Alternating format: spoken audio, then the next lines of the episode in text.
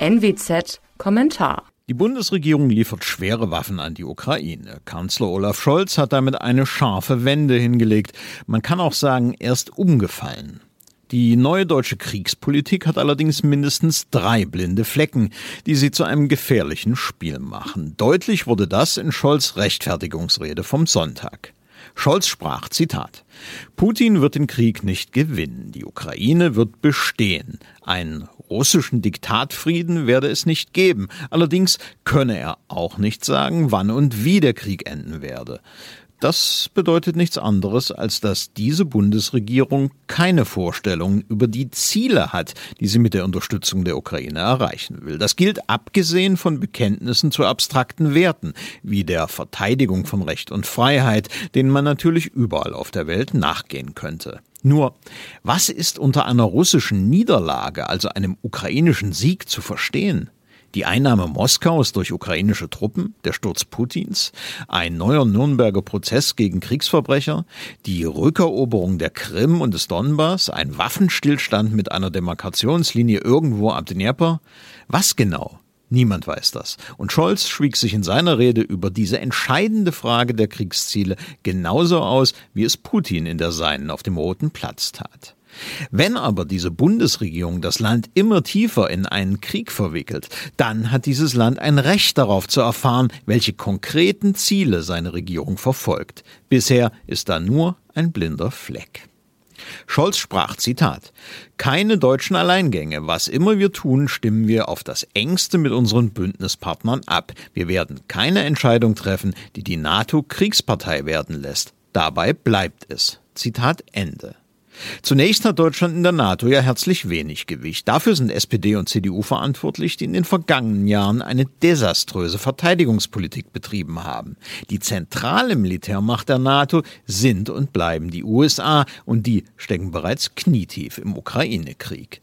Die CIA versorgt die Ukraine mit taktisch entscheidenden Informationen. Der Chef des Geheimdienstes jüngst dazu und wir machen das weiterhin jeden Tag. Dass die Ukrainer bis zu zwölf russische Generale eliminieren konnten, lag ebenfalls an CIA-Informationen. Bei der Versenkung der Moskwa hatten wohl auch die Amerikaner ihre Hände im Spiel.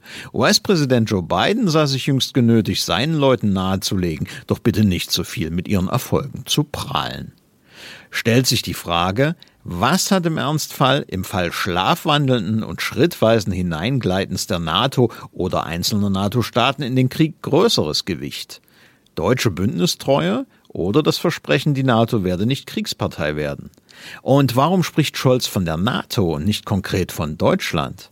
Auf Antworten haben die Deutschen ein Anrecht. Bisher gibt es auch hier nur einen blinden Fleck. Scholz sprach, Zitat, wir verteidigen Recht und Freiheit. Wir unterstützen die Ukraine im Kampf gegen den Aggressor. Zitat Ende.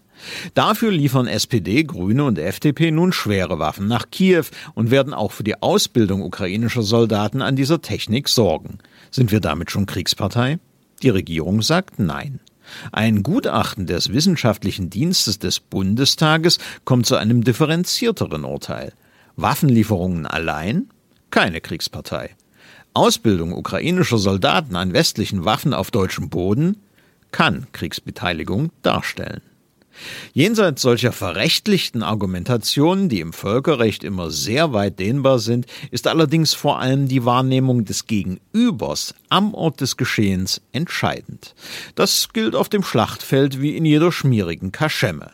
Wenn sich dort Max mit Fritz prügelt und Uwe dem Max ein Stuhlbein in die Hand drückt, mit dem der dann Fritz eins über den Schädel zieht, dann wird Fritz ganz sicher eine Gelegenheit finden, mit Uwe gründlich abzurechnen. Der nämlich hat sich zur Partei von Max geschlagen. Wie könnte Fritz das übersehen?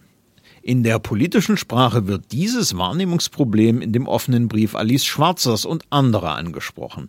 Der in dem Brief formulierte Radikalpazifismus ist kaum teilbar. Wenn Schwarzer und Co. allerdings verneinen, dass die, Zitat, Verantwortung für die Gefahr einer Eskalation zum atomaren Konflikt allein den ursprünglichen Aggressor angehe und nicht auch diejenigen, die im sehenden Auges ein Motiv zu einem gegebenenfalls verbrecherischen Handeln liefern, dann haben Sie einen Punkt.